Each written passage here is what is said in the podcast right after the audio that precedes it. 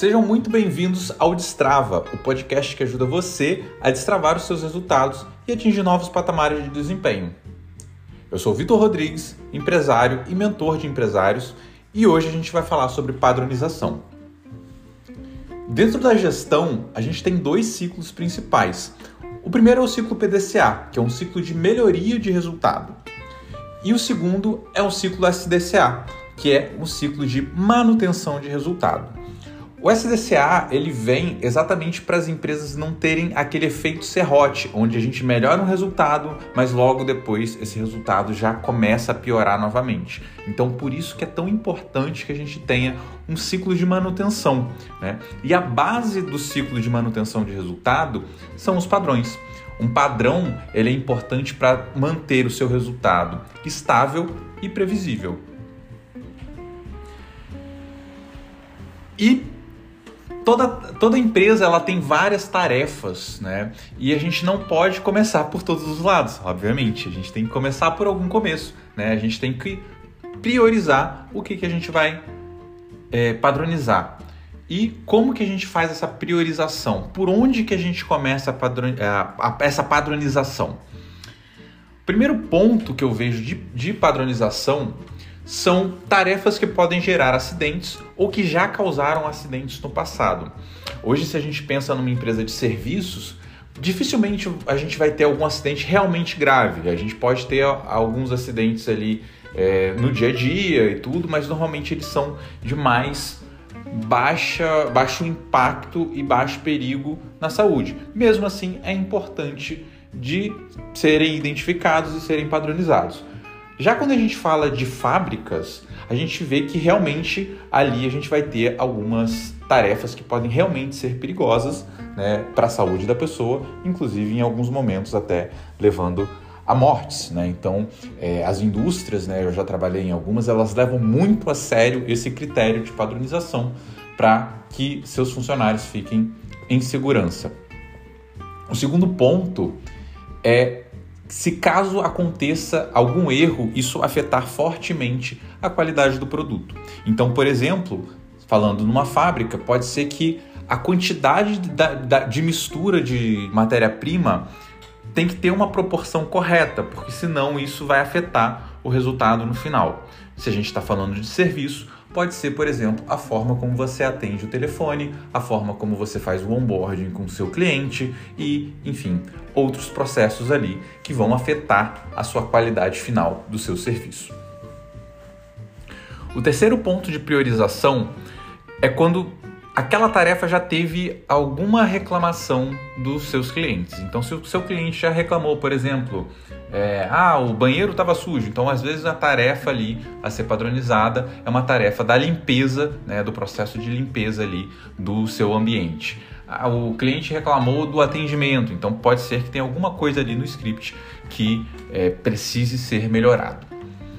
O quarto ponto, né, o quarto e o quinto, na verdade, eles são muito correlacionados ali, estão muito relacionados, que são erros. Né? Quarto ponto é, são erros que acontecem frequentemente, independente de ser um erro que custa muito ou que custa pouco. O quinto ponto é exatamente os erros de alto custo. Então, são erros que, por exemplo, se acontecerem uma vez, muitas vezes você vai ter que pagar ali centenas de milhares de reais, milhões de reais, né? Tem indústrias aí que têm equipamentos muito caros e que muitas vezes você fazendo uma manutenção preventiva, por exemplo, que vai sair muito mais barato, você consegue é, evitar esse tipo de erros de alto custo e mesmo os de baixo custo, se acontecem muito frequentemente, depois você vai ter um montante ali, né, um valor significativo desse erro. Então vale a pena você olhar também como que está o impacto do erro, quais são os erros que acontecem frequentemente na sua empresa ou quais são os riscos ali de que se caso algum erro ocorra tenha um alto custo com esse erro para reverter, né, esse erro.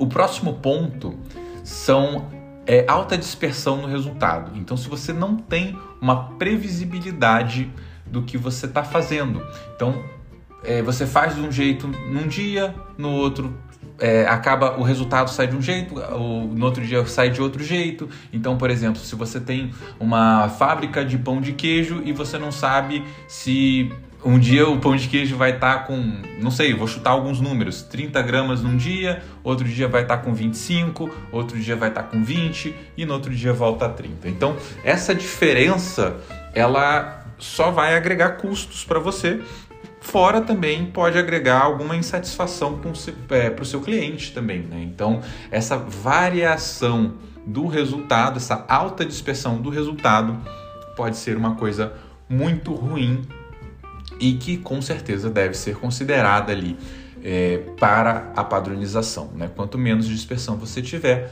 menos desperdício você tem também. E por último, para o critério de padronização, a gente também tem ali uma grande quantidade de pessoas executando a mesma tarefa. Então, imagina, por exemplo, que você tem 10 pessoas, 20 pessoas, 100 pessoas executando a mesma tarefa. Ali no meio vão ter pessoas que executam a tarefa muito melhor por conta de experiência, por conta de habilidade, do que outras pessoas. Vão ter pessoas que usam uma técnica X e outras que não usam essa mesma técnica, que vão usar a técnica Y. E acaba que uma pode ser mais eficiente do que a outra. O ideal aqui é que, nesse caso, como tem várias pessoas trabalhando na mesma tarefa, é você identificar quais são as melhores práticas, como que os seus operadores, né, o pessoal que está operando, está é, operacionalizando ali os seus padrões, né, o seu processo, é, quais que são as melhores práticas que eles fazem, padronizar isso e treinar todo mundo. Eu sempre costumo padronizar junto com a operação, a menos que seja algum processo realmente novo, né, que, que a gente tem que trazer de fora da empresa e aí vai aprendendo. Mas se é um processo que já existe, o ideal é sempre você ir padronizando com os operadores, porque eles vão ter ideias ali, eles vão mostrar realmente o que, que acontece na prática e você pode aprender coisas e botar boas práticas ali que você não estava vendo na hora. Né? Então, é claro que se você tem ali centenas de operadores para uma mesma tarefa, você pode chamar alguns representantes de departamentos diferentes e coisas do tipo que executem aquela tarefa é, para que você tenha ali uma, uma visão da operação sobre aquilo e se vai funcionar ou não. Né? Então, isso é muito importante e é muito importante ter alguém da operação também enquanto você está padronizando, porque ali o seu padrão ele precisa ser é, compreensível, é, então ele tem que ser de fácil entendimento para quem está na operação e ele também tem que levar a bons resultados. Então, com essa validação da operação, fica muito mais fácil de você ter um padrão ali que fique aceitável e que as pessoas consigam absorver melhor. Esse padrão, ele não precisa ser apenas por texto, ele pode ter outros formatos. Como que eu gosto de trabalhar? Eu gosto de trabalhar com dois formatos. Se for um padrão por texto, eu gosto também de colocar imagens. Então imagina que a gente está num, numa tarefa de mandar documentos para contabilidade. Então como que você manda os documentos para contabilidade? Então você pode escrever o passo a passo do que você faz e depois colocar o print screen das telas é, mostrando como que faz. Isso fica muito mais fácil quando a pessoa for refazer. Se ela tiver alguma dúvida, ela vai procurar no padrão e vai ver ali é, a dúvida dela de uma maneira visual. Né? Então fica muito mais fácil do que somente ali por, por texto, somente texto escrito. Né? E por um outro lado também a gente tem o vídeo. Né? E o vídeo é muito legal, porque o vídeo a pessoa consegue ver o passo a passo realmente acontecendo. Eu gosto de uma mistura dos dois, tá? Então é bom ter um vídeo e é bom ter o texto. Por quê?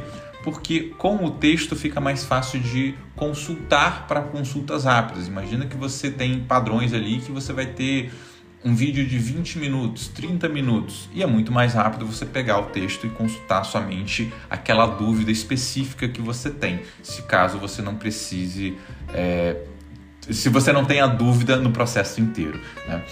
É, então, tem esses dois é, principais formatos que eu gosto de trabalhar: por texto com imagem, por vídeo é, mostrando o passo a passo.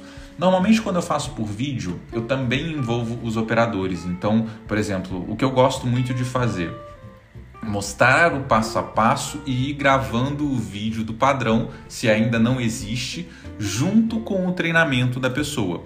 E aí vão surgir dúvidas e tudo que também podem ficar no vídeo ali, para depois a pessoa ir consultando, como se fossem perguntas frequentes ali. Beleza, então a gente já tem o nosso padrão, a gente já definiu, é, a gente priorizou o que, que a gente precisa padronizar, a gente chamou a operação, a gente padronizou e agora está na hora muito importante, a hora de delegar da maneira certa. E para delegar da maneira certa, eu convido vocês a reescutarem o episódio 2, O Poder de Delegar. Saiu na semana passada, episódio aqui do podcast, que a gente fala exatamente o passo a passo de como você delega alguma atividade para alguém. Se você gostou desse episódio, lembra de seguir o podcast e compartilhar com os amigos. E Além disso, se você puder, eu vou ficar muito feliz se você puder avaliar a gente com cinco estrelas no Spotify ou, enfim, a, é, a avaliação que der na plataforma que você está usando agora. Até semana que vem.